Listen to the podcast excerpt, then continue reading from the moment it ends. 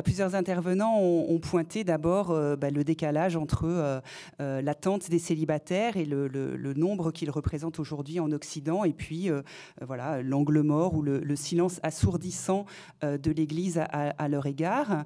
Est-ce qu'il y a une difficulté particulière de, l'Église et de la, de la doctrine chrétienne à, à, situer le célibat nini, enfin disons le célibat laïque, par rapport à la vie consacrée et par rapport au mariage?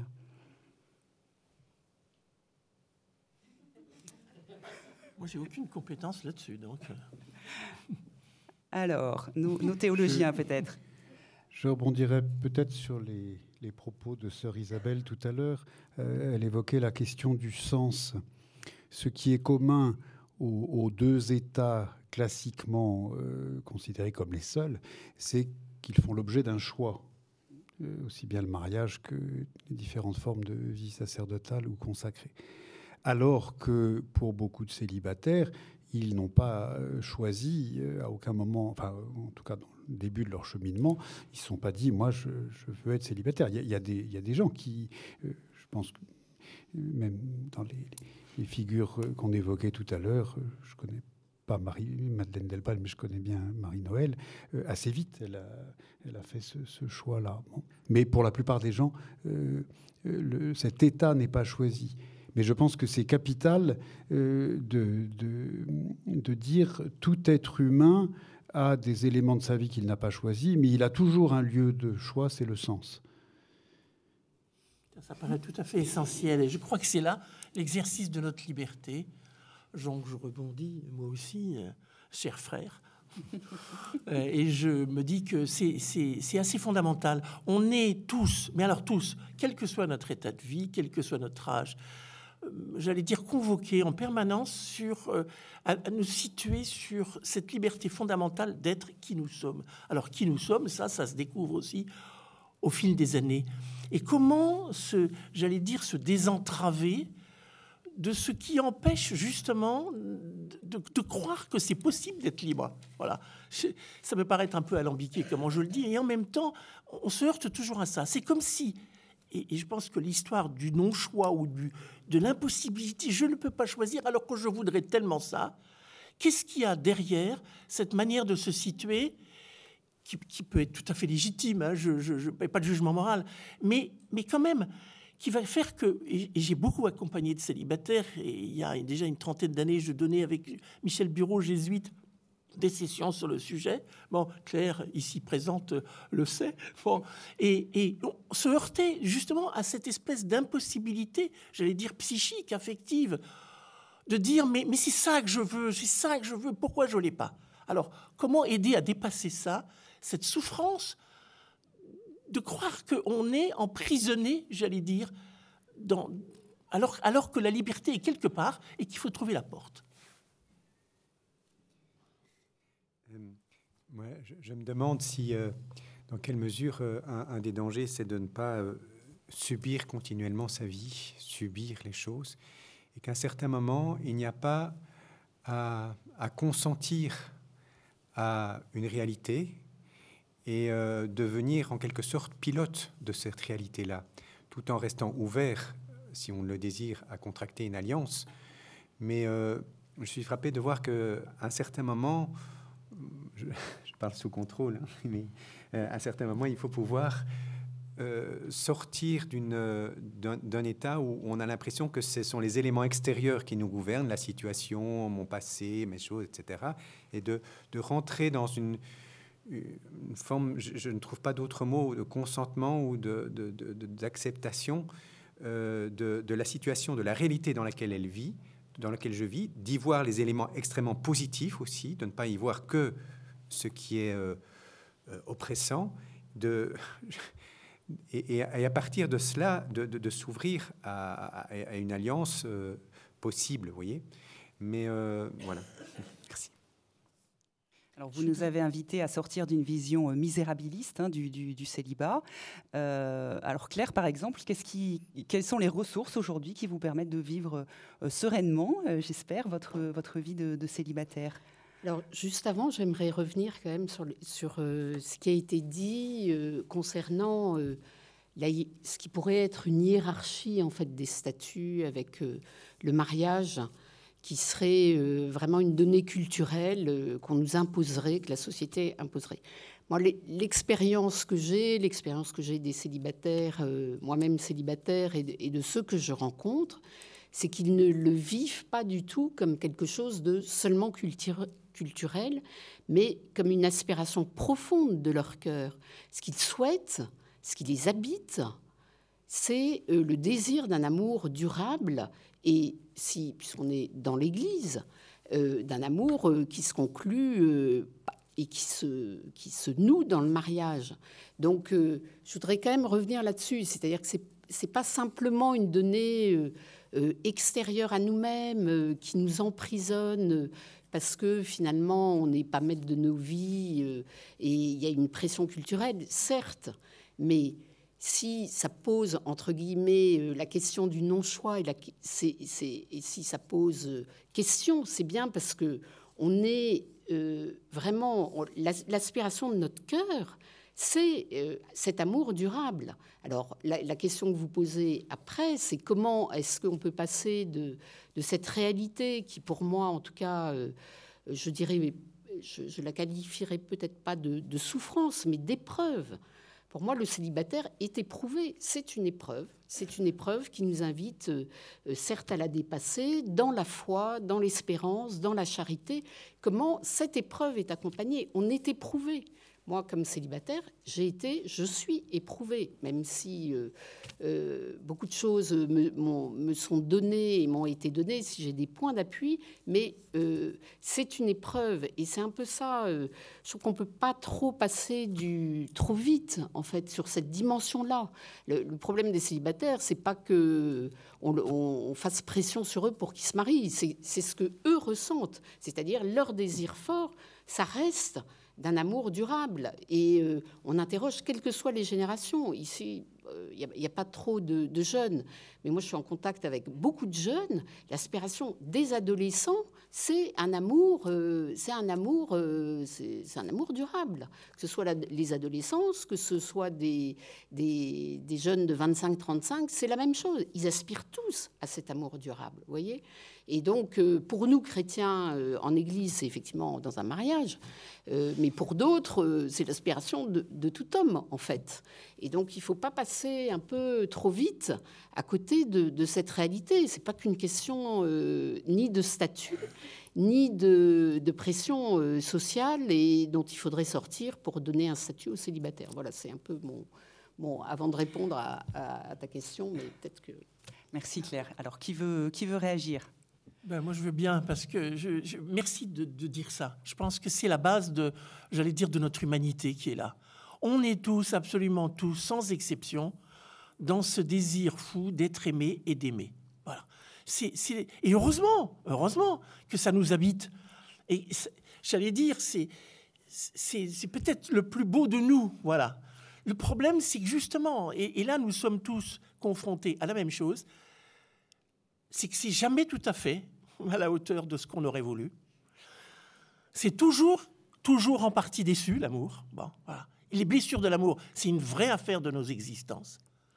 Et en plus, en plus, je crois profondément que ce désir-là, s'il convoque le, meilleur de nous, le, plus, le plus extraordinaire, le plus, j'allais dire, le plus fécond, il se heurte à quelque chose qui est la chose, peut-être la plus complexe là aussi de nos existences, c'est la relation humaine. Et en rentrer en relation les uns avec les autres, eh ben c'est compliqué. C'est très compliqué. Et on le sait tous. Voilà. Donc tout ça, ça se conjugue. Ça... Et merci Claire d'avoir dit avec autant de... Parce que parce que c'est ça le lit, enfin moi je pense, hein, pour chacun d'entre nous. Mais il faut pas croire que parce que moi je suis religieuse, j'ai tout résolu de mes questions de l'amour. Hein. Ah oui, mais tu es marié avec Jésus. D'abord, je suis pas marié avec Jésus. Non, non, mais, non, parce que ça reste dans les. Hein. Donc, je, n'ai rien résolu de plus au niveau de l'amour, d'aimer ou d'être aimé. Je veux dire, c'est toujours en travail, c'est toujours en chemin. Et les personnes mariées peuvent en témoigner aussi. Il y a beaucoup à dire là-dessus. je peux peut-être euh, préciser euh, deux points. d'une part, euh, ne pas confondre, quand, j'évoquais culture, ne pas euh, confondre ça avec pression sociale qui serait extérieure.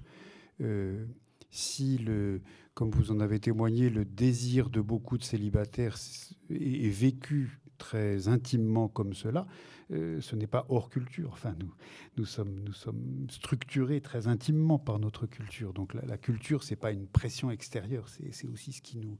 Et, quand on a vécu dans d'autres cultures, on se rend compte que, bah, par exemple, l'aspiration au mariage n'est pas, forcément aussi, présente. Euh.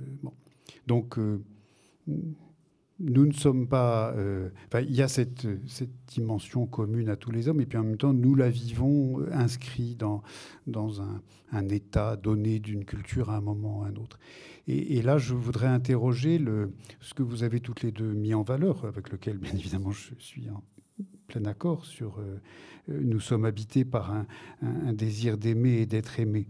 Et, ce que j'essayais de dire tout à l'heure, c'est interrogeons interrogeons cela, c'est-à-dire que est-ce que ce, désir d'amour profond, de relation profonde avec quelqu'un qui nous habite, euh, est-ce que la seule réponse est le mariage? C'est là que je, voudrais introduire un tout petit peu de jeu et dire qu'il y a d'autres formes de relations qui, malheureusement, culturellement, ne sont pas valorisées, mais qui, euh, qui, répondent aussi à cette, à cette attente-là et que, et que l'amitié n'est pas un sous-produit. Qu'une vie peut être, peut être illuminée par euh, des amitiés qui viendront prendre une place qui n'est pas celle euh, du mariage, bien sûr, mais que à ce désir dont nous sommes, je pense, assez convaincus qu'il nous est commun à tous, euh, il n'y a pas une réponse unique qui est celle du mariage. C'est juste ce petit jeu-là que je voulais introduire. Alors, pour les célibataires chrétiens, il peut y avoir une souffrance particulière à penser que Dieu ne répond pas à leur attente euh, légitime euh, de leur envoyer un conjoint chrétien. Euh, alors, et, Dieu dans tout ça, nous, nous disait sœur Isabelle. Alors, je vous renvoie là, puisque vous n'êtes pas marié avec Jésus, je vous, je vous renvoie la question. Est-ce qu'il y a, alors je vais préciser, est-ce qu'il y a à convertir aussi une certaine image de Dieu telle qu'il peut intervenir dans nos vies? Oh bah ça oui, alors mais de toute façon, elle est à purifier tous les jours, je dirais. Bon, euh, moi, le, Dieu que j'ai rencontré il y a 40 ans et celui d'aujourd'hui, pas tout à fait le même. Hein. On a fait du chemin tous les deux, bon, euh, ensemble. mais ce que je veux dire, c'est, et Dieu dans tout ça, justement, je, suis frappé, dans, alors là je parle de ma patientèle, donc euh, de ceux qui viennent me voir et qui, par définition, vont pas bien. Hein. C'est rare qu'on vienne voir un psychanalyste pour lui dire, je viens vous voir parce que je vais très bien. Bon, donc c'est en général pour déposer des questions de fond, et notamment 99,99% euh, des questions de vie affective. Si jamais commode la relation à l'autre. Bon, donc la relation à Dieu, je ne vois pas pourquoi elle serait plus simple. Et, finalement, il y a quelque chose qui se tricote dans, j'allais dire, dans la modification du rapport à l'autre, dans notre liberté plus grande peut-être. Euh, j'allais dire, dans nos relations à la fois avec nos amis, nos familles, euh, nos frères et sœurs, euh, en, religion par exemple, ou bien nos conjoints, nos enfants, etc. C'est la même chose. C'est un jeu de. Il faut apprendre à être libre. Mais avec Dieu, c'est pareil. Dieu est-il celui, je disais tout à l'heure, et je vous assure, c'est pas un, schéma préfabriqué que de dire ça, parce que je l'entends encore souvent. Dieu a-t-il une volonté particulière pour moi? Et s'il l'a, comment ça se fait qu'il répond pas? Alors est-ce que c'est parce que je prie pas assez? Est-ce que c'est parce que j'écoute pas? Est-ce qu'il faudrait que je me fasse appareiller? Est-ce que je sais pas quoi? Voyez? Bon, mais mais c'est pas ça. C'est pas ça dont il s'agit. Enfin, ou bien alors Dieu, c'est un fichu coquin dans un coin qui est là à attendre que, je me plante ou au contraire que je réponde bien à la question posée à l'étape suivante. Mais ça ne va pas du tout, ça. Alors, qui est ce Dieu qui me veut vivante, oui ou non? Vivante ou vivante? Voilà. Mais d'abord, vivante. Mais qu'est-ce que c'est que d'être vivant? Euh, je, suis désolé de poser des questions aussi simples, euh, mais c'est quand même une question de fond. Comment, comment aujourd'hui est-ce que je peux dire, alors, bon, moi par exemple, à titre personnel, qu'est-ce qui me fait vivre? Sur quoi est-ce que je base? C'est quoi mon point d'appui de vivante qui aime et qui est aimée Je vous renvoie à la question.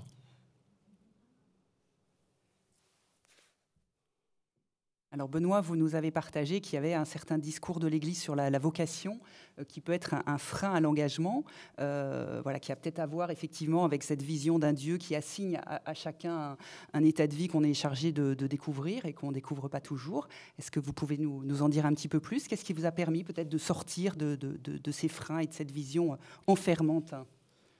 Je repartirai de ce qui vient d'être dit. Euh, on avait fait avec les jeunes professionnels un, petit, forum sur euh, divers sujets. Nous, on avait choisi euh, justement la vocation ou, la liberté, plutôt la liberté. Et le titre du forum, c'était Dieu, quand tu veux, tu me dis ce que je dois faire. Donc, et, tout est là en fait. Quel est mon rapport à la liberté? Parce que vous lisez les époux Martin, ben, sur un pont, là, je ne sais plus si c'est à lui ou à elle, il y a la certitude que l'homme qui est sur le pont, c'est. Oui, voilà, donc elle a un signe comme ça. Bon, et moi alors, bon, quel est le rapport à la liberté? Comment Dieu. Je crois profondément que Dieu veut que je sois adulte. Euh, moi, mon problème, c'est que ma liberté, euh, c'était un talent que j'ai voulu planquer, parfois en le donnant à un père, euh, ce qui n'est pas mieux que de le mettre dans la terre. Et, et Dieu n'a pas lâché. Hein. il, il m'a dit non, non, c'est toi qui vas prendre des décisions. Merde, pardon. Mais, c'était vraiment ça. C'est-à-dire que dans certaines fois, euh, euh, on passe une nuit blanche avant de savoir euh, si, on y va ou pas. Vous avez tous l'image de. Comment il s'appelle Indiana Jones hein, dans le numéro 3, où il doit aller sur, traverser un endroit qui, où il y a un, abîme, et il lève le pied et il n'y a pas de pont. Et puis quand il pose le pied à l'horizontale du, du sol, le pont apparaît. Et, voilà, donc en fait, euh, c'est de la peur à, gérer, hein. c'est parfois pour certaines décisions, parce que euh, choisir euh, un, boulot et, ou choisir la personne avec qui on va faire sa vie, ça fait partie quand même des deux décisions qu'à mon avis, on ne doit pas prendre à la légère. Et donc après, il y, a effectivement tous ces freins. pour ouvrir un peu les choses, je dirais que ça peut être ou la vie ou les rencontres hein, qui, qui vont, qui vont aider. Il euh, n'y a, pas de, a pas de chemin magique. Euh. Alors, ça pose la question de comment grandir en liberté et en, et en maturité, je l'entends, avec la, la, tentation de s'en remettre à autrui, de se dire, par exemple, bah, euh, je sais pas, le père Guelette, par exemple, il, est dominicain, il sait sûrement quelle est ma vocation. Non, non. Comment ça, non? Mais si, si, on place cette journée, je trouve que c'est vraiment une bonne base, sous le signe de, la vocation baptismale. Euh, il me semble que notre vocation à tous, c'est de vivre euh, avec lui. Et que, euh, et que la, la relation avec Dieu prime sur tout le reste, la relation au sens, oserais-je dire, mystique, au sens communion avec lui. Et donc, je pense que c'est des moments où il faut se dire, mais l'aide que j'attends de Dieu, la réponse que j'attends de Dieu, tout ça, c'est en fait c'est second. Je dois relativiser, c'est-à-dire mettre en relation ces questions qui m'occupent jusqu'à m'obséder, ces épreuves qui me terrassent, ces choix qui me paralysent. Tout ça est second. Ce qui est premier, c'est vivre avec lui. Je suis euh, grand lecteur de, Maître Eckhart, et j'aime bien une formule de Maître Eckhart qui est un peu hard, comme toujours avec lui. Euh, si tu es malade, que ce soit au nom de Dieu, si tu guéris, que ce soit au nom de Dieu, si tu meurs, que ce soit au nom de Dieu. Un peu hard, hein. mais, mais je crois que, c'est vraiment ça le, fond du fond de, de la vie chrétienne. C'est-à-dire que, bien sûr, quand nous sommes malades, nous pouvons demander à Dieu la guérison. Mais en fait, euh, de toute façon, il y a un jour où ça se terminera mal, chacun d'entre nous. Donc, euh, si tu es célibataire, que ce soit avec Dieu, si tu es veuf, que ce soit avec Dieu, si tu es marié, que ce soit avec Dieu. Enfin, l'union, le, fait de marcher en sa compagnie, de marcher en sa présence, me semble le, fondement. Euh, si on ne le met pas en place, euh, la relation à Dieu et la place qu'on va accorder à Dieu va être euh, pas juste. Alors, Père Bonwin, vous qui avez rencontré beaucoup de célibataires, est-ce que, est que ça résonne avec euh, votre expérience d'écoute? Je sais pas si j'ai rencontré plus de célibataires que tout le monde ici. non, moi, ce qui me frappe beaucoup, c'est la, la, question de la conversion à la réalité. Souvent, on a une conception d'un Dieu qui J'ai servi longtemps les futurs prêtres, travaillé aux vocations, comme on dit. Et euh, souvent, euh, il y, a cette euh, conception d'un Dieu qui a écrit notre histoire dans le ciel et qu'il faudrait essayer, un peu comme les idées platoniciennes, essayer de, repérer. en fait, la question, je pense, c'est une, conversion à la réalité, c'est-à-dire dans la réalité de mon existence, à quoi le Seigneur m'appelle? Non pas à l'homme ou à la femme idéale que je voudrais être ou que je pense être, mais dans le concret de ma vie, à quoi est-ce qu'il m'appelle ce, à quoi il m'appelle, c'est vraiment un chemin, un chemin de bonheur, de béatitude euh, au singulier et au pluriel, les, béatitudes. Euh, et, c'est dans cette dynamique-là qu'après, euh, ben voilà, comment est-ce que je peux contracter des alliances ou non, etc. Mais je pense que on, a tous dans, l'arrière-fond, en tout cas moi, euh, le désir d'un Dieu euh, avec une baguette magique, vous voyez, ben je, pense que c'est plutôt le Seigneur rentre par la porte de service et nous aide à, nous déployer et à. c'est ça faire alliance. Euh, et comme disait sœur Isabelle, comment avancer avec lui en fait, comment être ensemble? Et, c'est vrai que nos conceptions du Seigneur et de son action, pas simplement de qui il est, mais aussi comment il agit, évolue avec, euh, au, creuset des épreuves, au creuset aussi des, joies, des rencontres, etc. Alors nous nous interrogeons sur les, ressources de la sagesse chrétienne pour les célibataires. Moi, j'avais en tête bah, la, ressource euh, socle euh, de notre foi, c'est-à-dire la Bible. Et en même temps, le lecteur de la Bible qui cherche des éléments sur le célibat, euh, bah, il sera très déçu parce que c'est une réalité à peu près inconnue de la Bible pour des raisons bah, culturelles et historiques. Est-ce que, voilà, autour de cette table, vous auriez des, vous pensez à un texte biblique, à une référence qui pourrait aider les célibataires à cheminer sur leur, sur leur propre, leur propre chemin? C'est vrai que dans l'Ancien Testament, dans la culture euh, hein, euh, de l'époque, Dieu crée l'homme et la femme pour se, marier. Mais je voudrais simplement, enfin pour, être, pour faire alliance, on pense au chapitre 1 et surtout le chapitre 2 de la Genèse. Mais je voudrais faire euh, référence à une... lorsque j'étais étudiant, il y a une vieille, enfin pardon, une ancienne professeure qui euh, euh, faisait cette remarque euh, étonnante, c'est qu'elle disait le, cri que Adam pousse lorsque il voit Dieu avance, lui, lui, présenter Ève, en quelque sorte, elle faisait remarquer que le cri que Adam pousse de joie, d'exclamation, de reconnaissance, etc., c'était d'abord devant le mystère de quelqu'un d'autre que lui. Et puis de surcroît, il se rend compte que c'est une femme. Oui.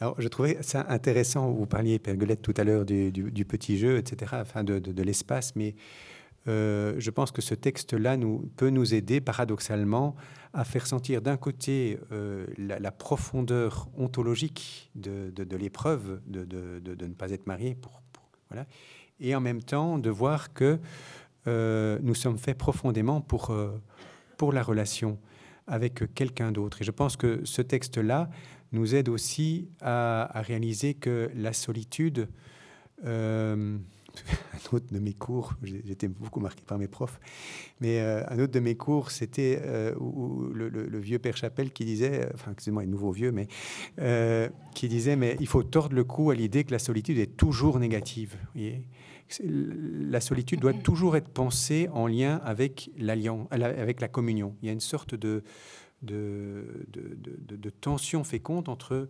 euh, solitude et communion. Comment penser les choses ensemble?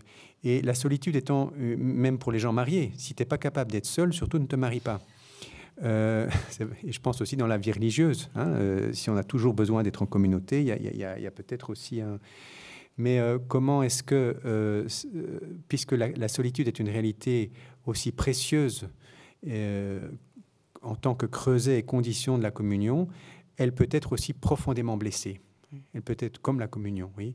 La solitude étant une, réalité belle et délicate, elle peut être aussi très profondément tordue.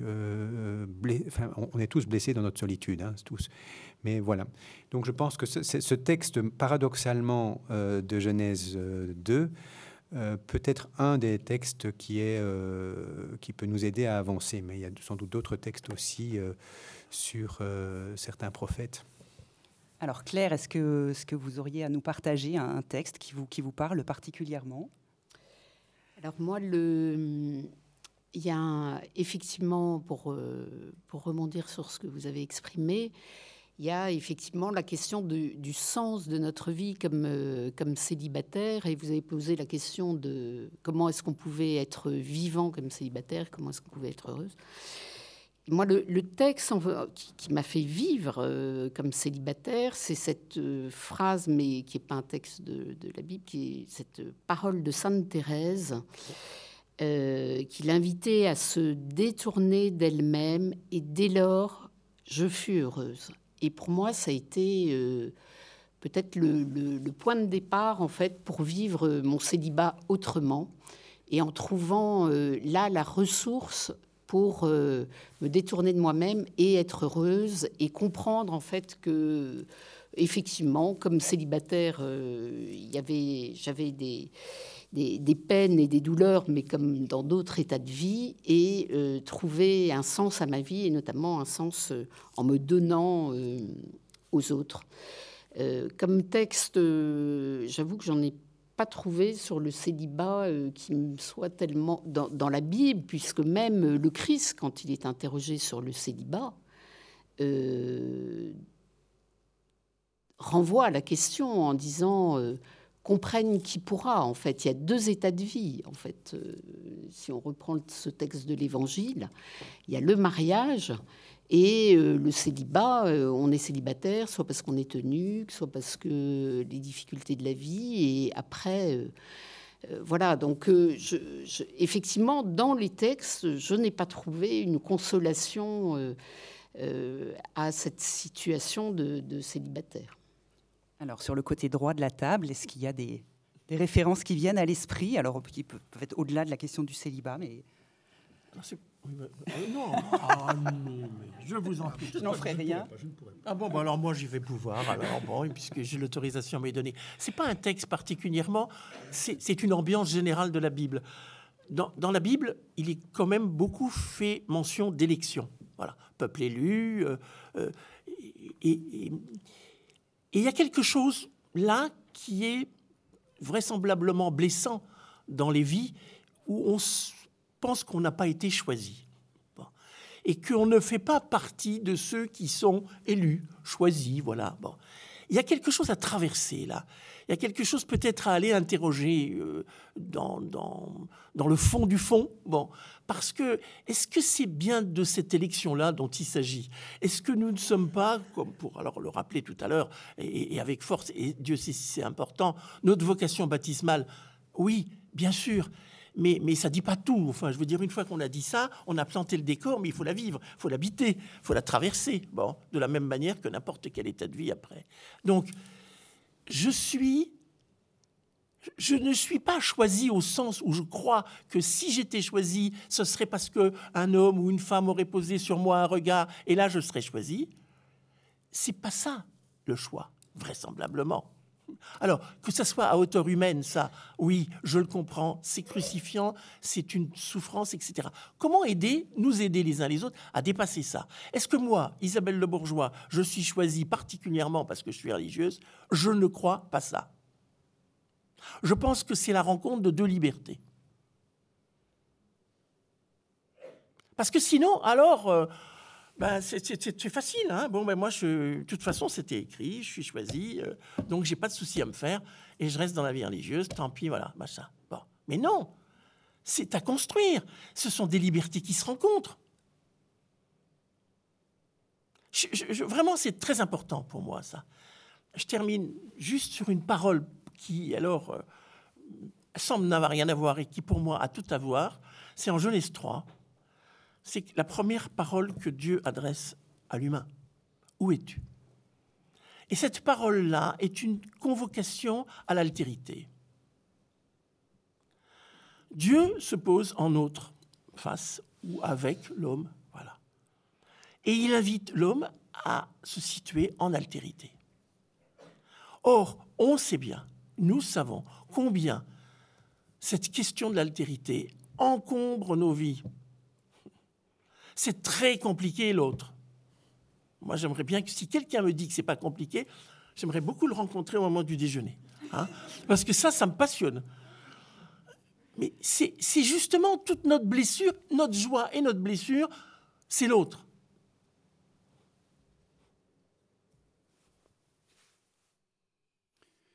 Je pense au chapitre 7 de la première épître aux Corinthiens, où euh, Saint Paul euh, dit et répète euh, que chacun d'entre vous reste dans l'état où il était quand il a rencontré le Seigneur, quand il a été appelé à la foi. Alors on voit bien que son, son cœur penche du côté du célibat. Il dit euh, J'aimerais bien que, que, vous soyez tous comme moi. Enfin, et d'ailleurs, c'est intéressant de voir que ça serait, je pense, forcer le texte que d'y voir un célibat consacré. Il ne dit pas Je suis célibataire pour le Seigneur, il dit simplement Je m'abstiens. Bon, donc ça peut ouvrir des pistes, à mon avis. Mais, mais une fois encore, le fait qu'ils disent euh, oui, moi, mon penchant, c'est plutôt là, mais, il ne s'arrête pas. Ce n'est pas, la, pas la, fin de son propos. La fin de son propos, c'est de dire basta. Euh, vous êtes marié, vous êtes veuf, vous êtes célibataire, et ben voilà, c'est dans cet état-là que le Seigneur vous rencontre. Et puis il continue en disant ce qui peut nous scandaliser vous êtes esclave, vous êtes libre, pas très important non plus. Et donc, on rejoint l'idée que j'évoquais tout à l'heure, cette espèce de relativisation, de dire ce qui compte, c'est euh, là, aujourd'hui, euh, je suis euh, marqué par le Christ, je suis appelé à la foi avec ce que je suis, là où je suis. Il me semble que c'est que c'est cela que dit Paul et que ça peut peut-être aider. 1 Corinthiens 7. Benoît, une référence biblique qui vous vient à l'esprit? J'en ai deux. Euh, pour deux. on, parlait, on parlait de la, de la vie justement tout à l'heure. Ça a été évoqué deux fois au moins. Et je pense à. Alors là, je ne sais pas le texte, hein, mais c'est euh, Je mets devant toi la vie et la mort, euh, choisis la vie afin que tu vives. Alors, on ne bat pas toujours, en tant que célibataire, le choix de son chemin ou de celui qu'on aimerait. Hein. Effectivement, c'est long parfois. mais je pense à ce texte parce que fait, le basculement s'est fait, je ne sais pas trop comment, euh, vers plus de reconnaissance pour ce que déjà euh, Dieu m'a donné. Euh, je, me souviens d'un prêtre qui me disait quand tu vas te confesser, commence par confesser ce que Dieu a fait de bon pour toi. Ah oui, c'est vrai. Et, ça transforme les choses. Et donc le deuxième texte, c'est le Magnificat. Voilà, et ça met dans une disposition, je ne saurais pas trop le dire, mais comme on en discutait avec une amie tout à l'heure, mes deux, trois dernières années de célibat, euh, j'ai été pourtant plus âgé que quelques années avant, bien sûr, et pourtant je me sentais plus léger, il y avait quelque chose de plus gratuit, enfin, je ne sais pas. Et je pense que ça vient de cet apprentissage euh, de la reconnaissance. Donc l'action de grâce comme un chemin de dilatation du cœur, finalement. Oui, oui, vraiment et donc forcément d'accueil de ce qui arrive et des autres personnes. Alors, sœur Isabelle me souffle la référence de euh, Choisis donc la vie, Deutéronome 3.2, c'est ça, ça 30, 30. 30, pardon, Deutéronome 30. C'est noté. Je voulais revenir sur euh, une expression euh, que, Claire vous avez employée euh, dans, votre référence à Sainte Thérèse, se détourner de, soi-même. la question que ça me pose, c'est comment bien le comprendre pour que le célibataire ne se croit pas obligé de, nier sa vie, ses désirs, d'être uniquement au service, comme si c'était sa seule légitimité et son seul moyen de, sauver, entre guillemets, sa, sa vie. Alors, pour préciser, en fait, je l'entendais comme vous l'avez exprimé les uns les autres, c'est-à-dire que de revenir finalement aussi à, ce qui fait euh, euh, l'essentiel de notre vie. L'essentiel de notre vie, qu'est-ce qui nous donne le bonheur Qui nous donnera le bonheur euh, C'est le Seigneur. On, est voilà. Et donc se, détourner de soi, c'est de se détourner de, sa blessure aussi ou de son de, ce que moi je considère être une épreuve, le célibat. Et, euh, et de, de, rentrer en fait dans, dans une dimension euh, beaucoup plus, beaucoup plus important, enfin beaucoup plus fondamental, beaucoup plus ontologique. C'est euh, qu'est-ce qui fait notre bonheur? C'est de nous donner, c'est d'aimer. Et euh, comment aujourd'hui je peux aimer, euh, aimer, m'aimer moi-même, c'est-à-dire répondre à ma vocation profonde là où je suis aujourd'hui, en étant authentiquement ce que je suis comment je peux porter du fruit et comment je peux aimer euh, mon, entourage, en fait. C'est un, peu ça. Donc, euh, je dirais qu'il y a deux voies, non pas seulement celle d'être euh, au service de tous les appels de toute l'Église et, ou de, voilà, de toutes les, demandes, mais dans, une disponibilité, mais d'être déjà authentiquement moi-même. donc être d'essayer de me, construire, euh, euh, voilà, et euh, d'avoir cet appel aussi à me donner. Mais ce, sur quoi je veux insister, et, je trouve très intéressant tout ce qui a été dit, c'est que moi, ce que je veux exprimer, c'est quand même le besoin qu'ont les célibataires d'être accompagnés dans tout ce qu'ils ont à vivre, parce qu'ils sont confrontés au monde qui, ne pensent pas comme ça, et on l'a bien exprimé au, début, hein, c'est-à-dire que euh, le monde euh, nous, nous, attire vers euh, d'autres paradigmes que celui-là.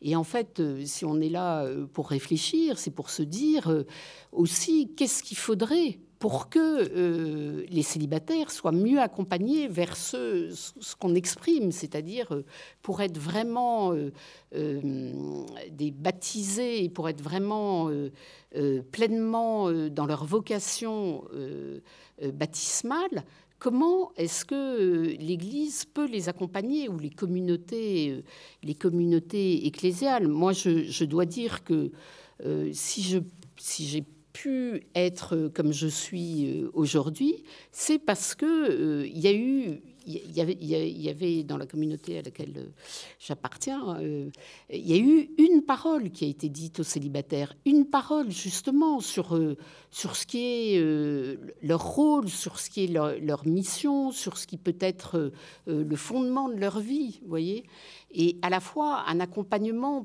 par la vie fraternelle. C'est-à-dire que toute la dimension de, communion, elle moi j'ai pu la vivre avec d'autres et qui m'ont aidé à être euh, célibataire en Église. C'est un peu là-dessus que je, souhaite insister aussi. Merci. Alors parmi les... Allez-y, Père Aguelette. Ce que vous venez de dire me, donne deux réflexions. Euh, la première, euh, cette, cet appel au au don de soi, à la, sortie de soi, me semble en effet central dans la vie chrétienne, simplement pour éviter que, que ça bascule dans quelque chose qui peut être un peu sacrificiel et, qui produisent de très jolis burn-out, euh, je pense qu'il faut que le propos d'une extrémité de la table soit conjugué avec le propos de l'autre extrémité, c'est-à-dire le don de soi associé à la gratitude, enfin à l'action de grâce pour ce que je reçois aussi. C'est-à-dire qu'on ne soit pas dans un don de soi qui soit purement à sens unique dans lequel on se, on se détruit et on s'épuise. Et puis une deuxième réflexion, euh, se détourner de soi, euh, je, crois que je comprends ce que, vous évoquez, mais j'ai un peu peur qu'il y ait quelque chose de l'ordre, soit du, du mépris, voire du, du, déni. Enfin, ce qui est, moi, c'est dangereux. Euh, je suis plus à l'aise avec le vocabulaire du, du détachement, de, de l'acquisition d'une liberté, avec l'idée que qu'on ne se qu'on ne se détache que de ce qu'on a accepté de regarder en face, que de ce qu'on connaît. Euh, excusez-moi de citer Maître Eckhart, mais en présence de l'évêque de Strasbourg, on est forcément poussé euh, vers l'Est. Euh, mais quand même, Eckhart, dit quelque chose d'assez profond là-dessus. Il dit Observe-toi toi-même, et chaque fois que tu te trouves, laisse-toi, c'est ce qu'il y a de mieux. J'adore, j'adore. Observe-toi toi-même et chaque fois que tu te trouves, laisse-toi, c'est ce qu'il y a de mieux. Donc vous voyez bien que, que le, le laisser n'est pas, n'est pas un... Il ne dit pas ce qu'on a trouvé est bon ou mauvais. Il faut simplement arrêter de, tenir.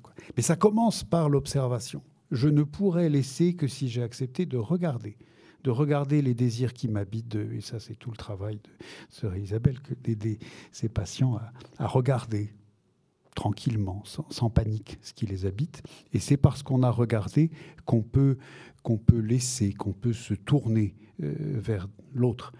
Euh, s'il n'y a pas cette première étape de observe-toi toi-même, euh, on risque de, bâtir un, engagement sur des, fondations qui sont tordues et ça va, produire des choses pas forcément très justes. Et puis, et puis, il faut laisser. Et nous savons bien qu'aujourd'hui, il y a des gens qui sont des pros de l'observation d'eux-mêmes, qui font un stage de développement personnel par mois et qui n'ont jamais fini. J'en suis au niveau 4, mais je pense qu'il faudrait que je fasse le niveau 5 parce que, parce que je sens qu'il tout au fond, il y a encore des blessures. Je me rappelle une fois, j'avais rencontré un gars qui, grand ponte de, de ce genre de choses, qui me disait J'ai observé chaque cellule de mon corps. Il a dit Fichtre, quel boulot hein? So what? Voilà, et puis so what Ça sert à quoi? Donc, euh, s'observer, savoir se regarder, mais sans fascination. Et chaque fois que tu te trouves, laisse-toi, c'est ce qu'il y a de mieux. Alors, euh, je, ne suis pas une spécialiste de mettre écarte. Euh, ben oui, ben oui il y a des manques, des lacunes comme ça, mais je vais combler un de ces jours. Euh, en revanche, bon, je, voudrais vous dire deux choses. Euh, première chose à laquelle moi je crois beaucoup, c'est ce que j'appelle le triptyque euh, ou le tripode ou ce que vous voulez. En tout cas, ça a trois pieds. Et vous le faites circuler dans le sens que vous voulez. Dieu, les autres, moi, moi, les autres, Dieu. Voilà. Si on oublie un des éléments de ça, ça tient plus. Et vous savez bien que pour s'asseoir, deux pieds, c'est pas suffisant. Voilà. Donc, il faut absolument pour moi, dans mon expérience, j'allais dire humaine et spirituelle, cette, circulation entre les trois est absolument indispensable. Alors, ça suppose que justement, ça circule le plus librement possible. Apprends à, connaître ce qui en toi résiste à la relation à l'autre, à toi-même et à Dieu. Mais ce qui, au contraire, l'ouvre, etc., etc. Ce point-là, si on ne met que Dieu, il va manquer les autres. Et ça, ça ne sera pas incarné. Et si on ne met que les autres, il va manquer Dieu. Et, ce sera, il y a une dimension fondamentale, j'allais dire, de notre être spirituel qui va manquer. Moi, les autres, Dieu, Dieu, les autres, moi, peu importe, mais il faut que ça circule. Première observation. Deuxième observation, et le corps dans tout ça? Parce que on n'a pas encore parlé du corps. J'ai un, de mes patients, il n'y a pas très longtemps, qui me dit J'ai besoin de câlins. Bon, pas à moi, hein, il ne me demandait pas à moi. Bon. Mais, mais j'ai besoin de câlins, je n'ai pas de câlins dans ma vie. Il est marié hein, et il n'a pas de câlin. Qu'est-ce que c'est un câlin? Qu'est-ce que c'est que cette dimension du corps qui nous... Ben, on est là, on a, on a des désirs, on a des pulsions, on a envie de toucher l'autre, d'être touché. Comment le faire? Comment le vivre, ça? Comment ne pas désincarner, j'allais dire, notre, euh, ben, notre corps, sous prétexte que, alors en ce qui me concerne par exemple, j'ai fait vœu de chasteté, mais ça, j'en reparlerai dans mon, dans mon atelier cet après-midi, la chasteté, ça concerne tout le monde, mais en tout cas, il y a la continence dedans. Voilà.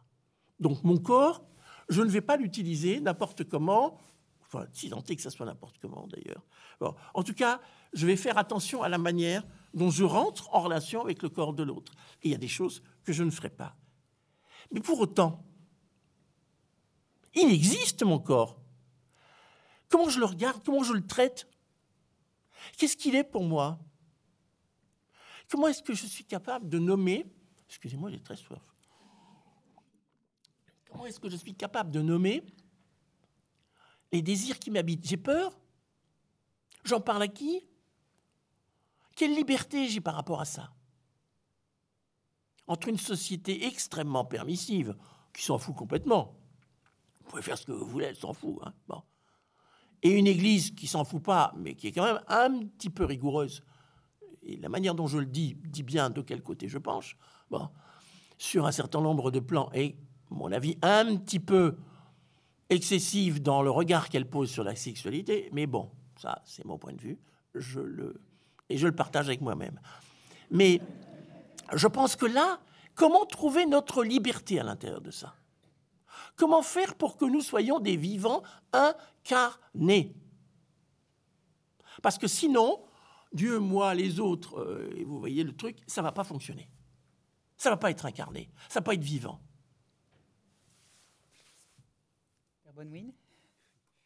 Euh, avant de, poursuivre sur la, piste, seconde piste qui vient d'être donnée, euh, je pense que quand Thérèse de Lisieux parle de détournement de soi, quand c'est mis dans le contexte général, c'est en fait une autre forme d'attachement. Donc moi, le mot détachement, je dois avouer, bien sûr, ça, fait partie d'un... Mais euh, tout l'art, c'est comment est-ce que je vais non pas me détacher, mais comment est-ce que je vais m'attacher de façon ajustée? Et, c'est dans ce sens-là que euh, le détournement de soi est un, moment qui, permet un, juste attachement. Voilà. Alors, euh, sur la question du corps, évidemment, c'est une question qui est, absolument gigantesque et qui ne se pose pas uniquement dans le cadre des célibataires, mais de façon peut-être très, très vive dans, certaines situations. Euh, je suis absolument pas euh, euh, psychologue ou psychanalyste, mais il me semble que une des cette, cette, question justement de d'un juste attachement, hein, euh, mais un attachement euh, qui, est, incarné euh, aux différentes réalités qui sont autour de moi, les personnes, mais aussi, je pense qu'il faut pouvoir élargir. bon, Freud a un petit peu développé cette question de la sublimation, mais on voit bien que pour déployer toutes ces pulsions et pour les, transformer et les, humaniser en quelque sorte, la relation, évidemment, à autrui est essentielle, mais il y a aussi tout le champ de la vie culturelle, il y a tout le champ de la vie esthétique, euh, il y a tout le champ de, l'engagement euh, social. Et euh, donc, c'était une des découvertes en, creusant cette question-là sur justement le rapport au corps, c'est à force de trop centrer sur la relation, qui, est important, hein, donc je ne veux pas la relativiser, mais je voudrais aussi me semble-t-il, euh, et je le vois même pour moi-même, euh, c'est pas la même chose quand je regarde un James Bond, que j'aime beaucoup, et quand je regarde un, film, à Fellini ou je sais pas quoi. Mais donc, y a, y a, je, je, pense que euh, il faut pouvoir aussi, euh, et pas simplement pour les célibataires, pour toute personne, déployer euh, sa, son humanité euh, dans son aspect incarné, avec dans toutes les dimensions. La connaissance aussi, l'aspect de, connaissance est un lieu extraordinaire de, dans tous les sens du terme connaissance, est un lieu extraordinaire de, de déploiement de ça et de, transformation de toute cette énergie vétale qu'il y, a en nous, euh, d'humanisation si vous voulez.